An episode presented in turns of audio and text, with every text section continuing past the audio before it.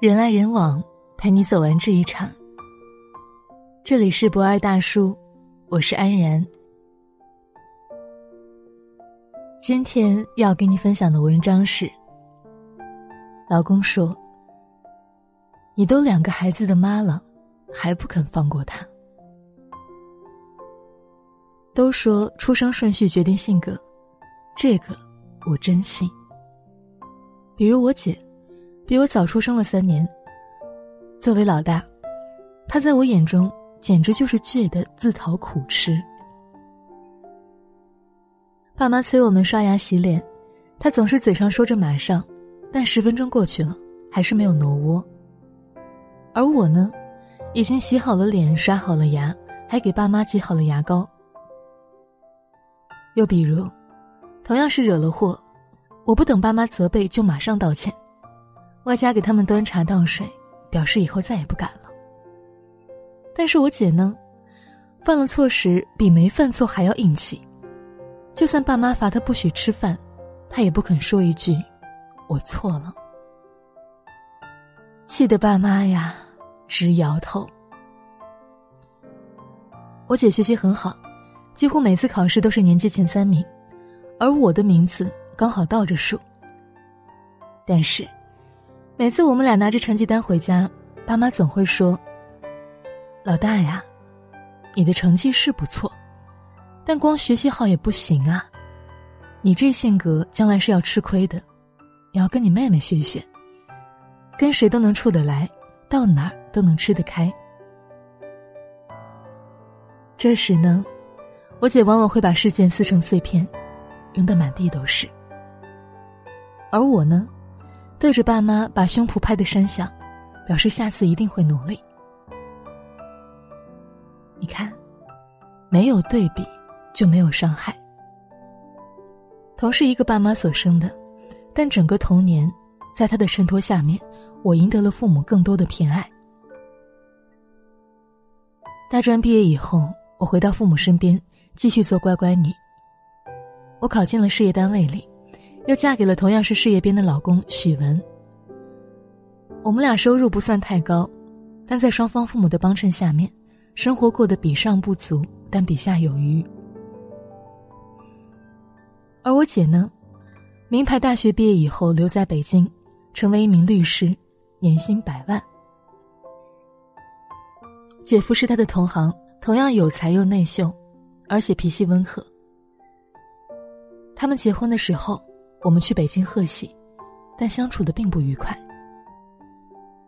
爸妈嘱咐他：“你呀，从小就倔，也算命好，读了大学又嫁了这么好的对象，以后要改改脾气，像你妹妹这样多好。”不等爸妈说完，他冷冷打断：“从小到大。”我在你们眼中永远是一无是处的，永远不如妹妹。这婚礼你们愿意参加就参加，不愿意参加就走。即便他出言不逊，我们还是参加完婚礼才离开北京。临走时，姐姐塞给我一张银行卡，面无表情的告诉我：“这里面有五万块钱，你帮我给他们买一点需要的东西。我离家远，不能总回去。”再说了，他们也不喜欢看到我。说实话，他那个样子，谁都看得出来，不是让我替他尽孝，而是在买断彼此间的关系。结婚以后，姐姐很少回家，也很少打电话。偶尔回家，也都是跟同学各种聚会，尽量避免跟家人待在一块儿。逢年过节。她要么回姐夫家，要么外出旅游，就连怀孕生子，我们也是从他同学那儿听说的。爸妈为此经常感慨：孩子出息了有什么用呢？连个面都见不着。三岁看老，你姐从小就这样，我们是指望不上她的。跟姐姐真正决裂，发生在我们结婚之后。二零一六年。妈妈得了肠癌。确诊那天，我头晕目眩，差点摔倒。我不敢告诉爸爸，更要瞒着胆小的妈妈。那些日子，我跟许文过得昏天黑地。最为崩溃的是，妈妈手术一周以后，我发现自己怀孕了。此时，儿子乐乐正面临小升初。对于这个不合时宜的二胎，我和许文虽然很想留下，但现实情况根本不允许。决定做流产的时候，我给几经失联的姐姐打了一个电话。接电话的却是姐夫，他说姐姐现在不方便。得知我们家的情况，姐夫表示一定会告诉我姐，还说了一大堆安慰的话，让我慎重考虑孩子的去留。挂断电话以后，很快的，我收到姐姐用微信转来十万块钱。说实话，我心里很凉。既然他给我转账。那一定也是知道了妈妈生病的事儿，但是他连一句问候都没有，更不提来看看我妈。难道他以为用钱可以弥补一切吗？我恶狠狠的拒收了。我觉得这是我跟他之间的恩断义绝。在我最需要他，家人最需要他的时候，他对我们避而不见。那段时间，我跟许文轮流照顾妈妈，小心的维护着她只是做了肠息肉手术这样的谎言。一天晚上，我来换班，让许文回家休息，他却坚持要守夜。两个人让来让去，最后，我妥协了。许文把我送到地铁站，快进站时，他叫住我。大庭广众之下，他哽咽着说。小红，这个孩子，咱们留下吧。一个人太孤单了，将来有个伴儿。我含着泪点头。回家的地铁上，我哭了整整一路。我倒是有个姐姐啊，但是关键时刻她形同虚设，甚至连一个慰问的电话都没有。是的，我一定要生下二宝。叫他跟哥哥相亲相爱，互相分担，成为彼此人生当中的精神支柱。那一年是怎么过来的，我至今都不敢去回忆。妈妈出院不久，爸爸又入院了，发现肺癌到离世只用了不到两个月的时间。爸爸的葬礼上，我望眼欲穿，心中始终有一个期盼，但姐姐最终还是没有来。他的同学倒是来了不少，他们也很惊讶姐姐为什么没有回来。爸爸的猝然离世让我更加关注妈妈的健康，每个星期都带她去复查。她的身体稍微有风吹草动，我便如履薄冰。这期间，我生下二宝，为他取名叫做康康，希望他的出生可以保佑妈妈身体健康，长命百岁。可是，爸爸的离开让妈妈一直在感情上非常难接受。康康出生以后的第四个月，妈妈还是走了。弥留之际，我妈已经不能说话了，但是，她的眼睛一直盯着门口的位置。最后，一大滴眼泪从乌青的眼眶里流出来。你知道吗？在那一刻，我恨极了姐姐。从前，我只是不喜欢这个拧巴的姐姐，但现在，我恨她，恨她的冷漠，恨她的无情和决绝。父母养育她一场，不求养老，送终也不能吗？妈妈的葬礼上，姐夫带着外甥风尘仆仆的赶来。看着他们在爸妈墓前磕头，我心里冷风呼啸。李小彩，你何德何能，配有这样的男人与孩子？人在做，天在看，总有一天，你会为自己的无情付出代价的。姐夫很自责的跟我解释：“小红，那笔钱是我替你姐转的，你姐出了一点状况，精神非常差。所以这些事情我没有告诉他，怕刺激他。你要怪就怪我吧，我根本不相信这样的鬼话，他就是在记恨，就是在故意折磨我们。如果换做是我，爸妈生病离世，只要我一息尚存，就是爬我也会爬回来的。无论他们曾经怎样偏心，但毕竟给了他生命啊，把他养大了呀。我咬牙切齿的说道：“麻烦你转告李小彩，父母都不在了，我就当没有她这个姐姐。以后，老死不相往来。”之后没有了父母的帮衬，作为家有二宝的高龄妈妈，我的忙乱可想而知。但真正让我觉得头疼的，不是时间和精力难以分配，而是两个孩子的关系。明明十二岁的年龄差，但大儿子乐乐却更像一个弟弟。只要给弟弟买一个玩具，乐乐就会问：“有我的礼物吗？”但事实上，上了初中的他早就告别玩具了。为此，他摔了弟弟的玩具，而弟弟呢，不但不生气，反而爬着把玩具捡回来，再爬着送给哥哥。但结果，哥哥大吼一声。离我远点儿。再后来，进入青春期的乐乐开始明显叛逆。坐在餐桌前面，他挑三拣四，把葱花、香菜一点一点挑出来扔在桌子上。我的脸色越来越难看。结果，坐在餐凳上的康康把他挑出来的葱花、香菜一一捡起来，放在嘴里吃。不会说话的小不点儿，就那么无辜的看着哥哥，看着爸妈。那样子好像在说：“看，我多乖。”乐乐写作业不认真，我站在房间里面批评他。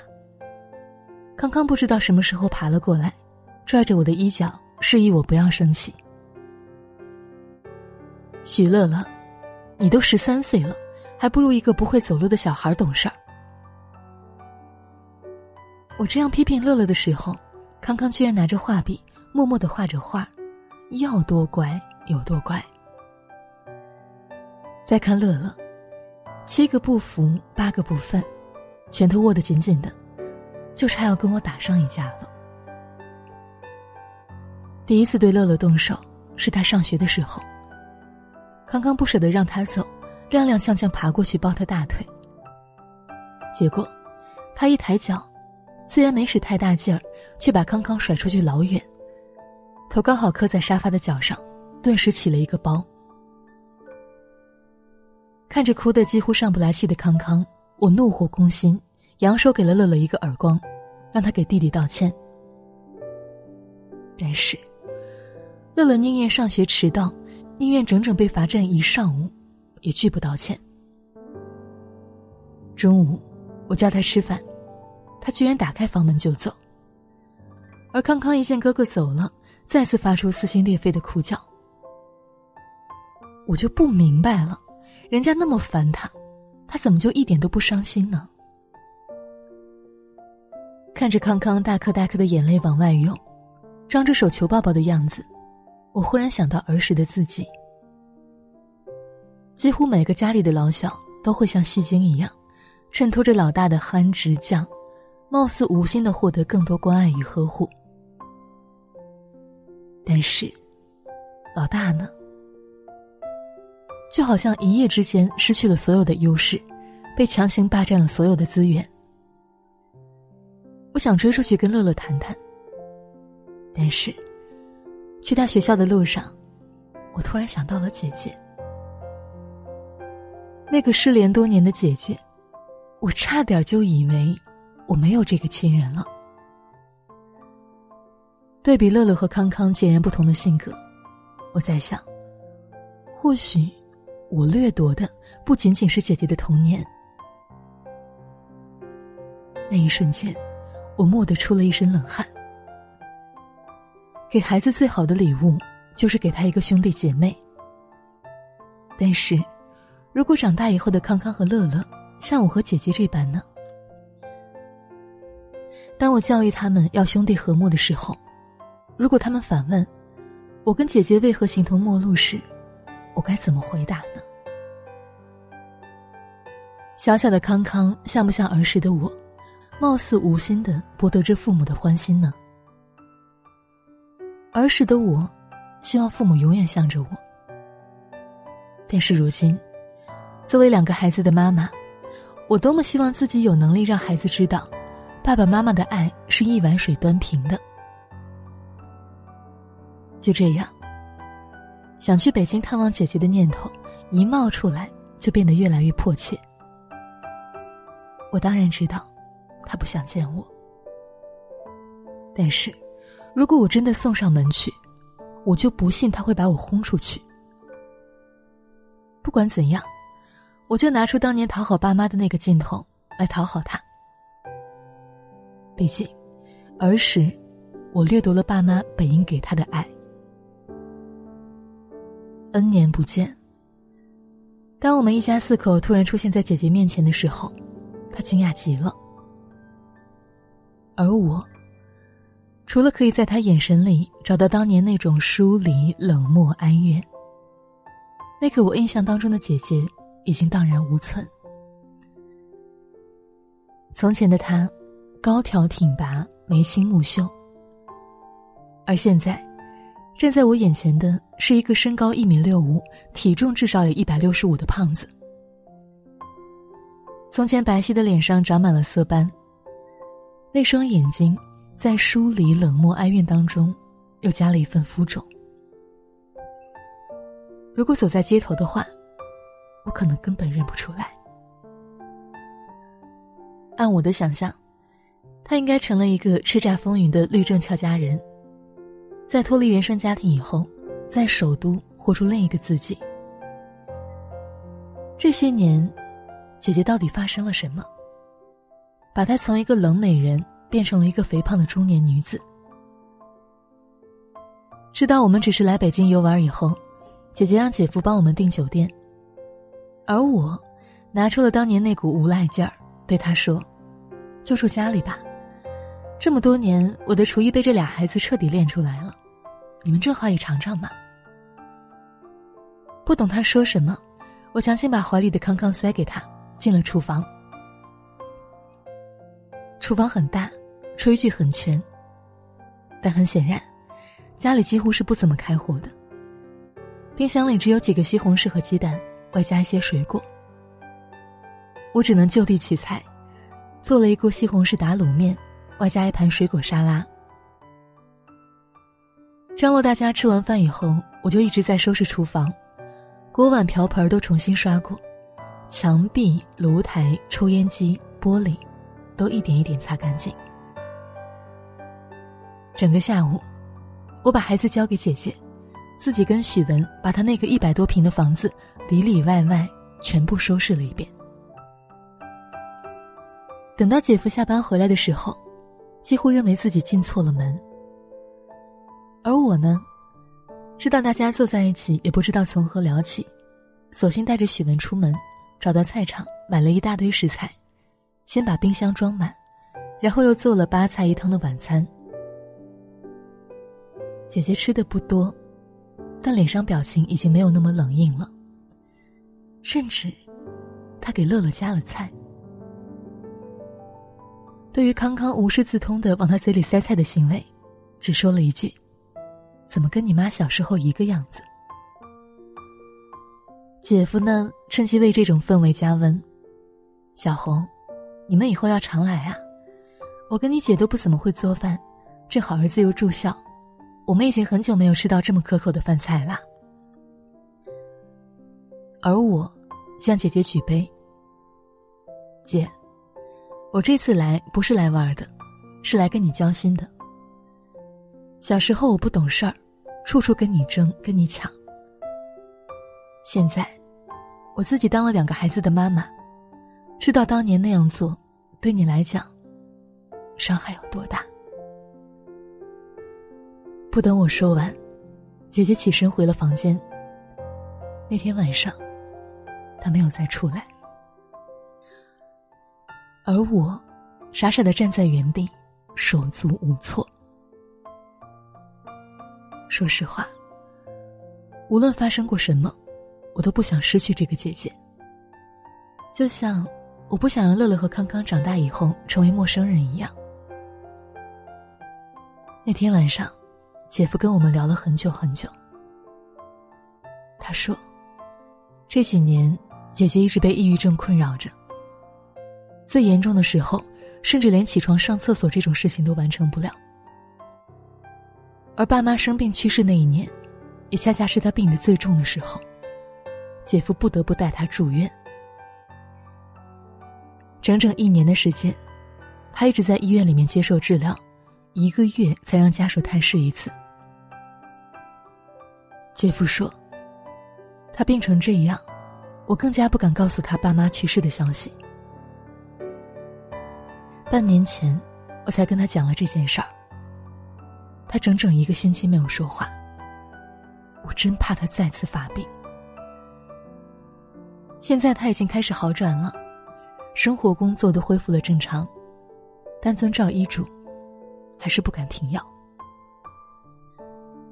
说来也奇怪，患病以后，你姐胃口倒是大开，有的时候打赢了官司出去庆祝要吃，打输了为了安慰自己还要吃，甚至夜里拥有了一场好睡眠，第二天也要喊着我出去大吃大喝。只要他高兴，我就陪着他吃。能吃是好事儿嘛，说明他对生活充满热情。所以你也看到了，你姐姐现在胖若两人，我就陪着她一块儿胖。不是有本书叫做《有情人终成胖墩儿》吗？姐夫笑着说的，但是我的心里却一阵又一阵的难过。这么多年，我水深火热的时候。姐姐也在理解，望着她紧闭的房门，我泪如雨下。我不是心理医生，但是我明白，姐姐如此贪吃，并不是健康的表现。到北京第三天，我给姐姐包了五种馅的饺子，分别冻在冰箱里。我还帮她清理了乱糟糟的衣柜，丢到了储物间里许多没用的东西。第四天，我们返程，姐姐让姐夫开车送我们。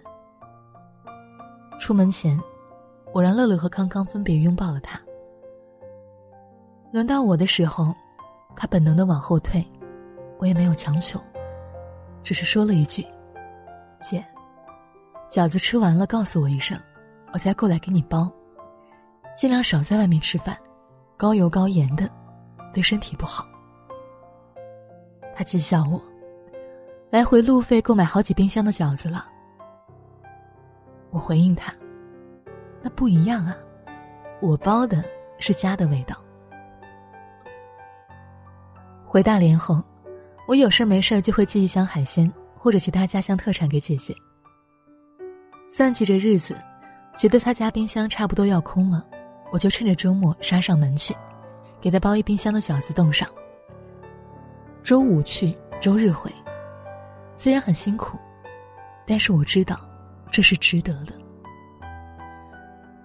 儿时我只想掠夺，但现在，我想给予，不计得失的给予。那天我看到了一本书，书中的主人公跟姐姐非常相似，在重男轻女的家庭里长大，很有出息，但也非常焦虑。长期受抑郁症的困扰，暴饮暴食，体重失控。意识到自己的人生也接近失控的时候，开始向心理医生求助。他书中的一段话令我泪目：“你如果总是吃进去超过你需要的食物，那这个食物就不是你的胃需要，而是你的心需要。而我们的心是不需要食物的，它需要爱，需要包容。”需要接纳，你多吃进去的每一口食物，都是在填补无法被满足的爱的需要。原来我胖，居然是因为我缺爱。三十八岁的作者如梦方醒的看见，自己单薄的灵魂住在一个肥胖的身躯里。后来，我把那本书寄给了姐姐。姐姐在微信上给我留言，说谢谢。渐渐的，我跟姐姐关系开始松动。我时常会就乐乐和康康的教育问题向她求助，她也会秒回自己的建议。比如，在给康康买东西的时候，征求一下乐乐的意见；比如，当康康各种卖萌邀宠时，也说说乐乐像康康这么大的时候的样子。比如，乐乐康康发生争执的时候，不要因为康康小，一味的让乐乐让着他。都照做了，并且随时跟姐姐汇报成果。康康一岁半才学会走路，会走那天，乐乐非常兴奋的拿着手机录视频。结果，康康刚踉跄着走了两步，就开始摇晃着要摔倒。说时迟，那时快。不等我反应过来，乐乐扔掉手机，一把将康康抱住。乐乐吓得一头汗，而康康呢，笑得嘎嘎的，还以为哥哥在跟他做游戏呢。刚把他放下，走两步立马假摔。而乐乐呢，不管他是真摔假摔的情况下，每摔必接。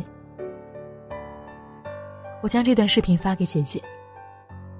这一次，她秒回三个大笑的表情。只有我知道，这笑对于我们姐妹两个意味着什么？是解冻。爸爸去世三周年的前一天，姐姐一家突然回到大连。这一次，他没有住宾馆。我做了一大桌子家乡菜招待他们。姐姐正在减肥，吃的不多，但饭后无比自律的去夜跑。我一定要陪她一起。虽然我们都没有说话，但气氛非常好。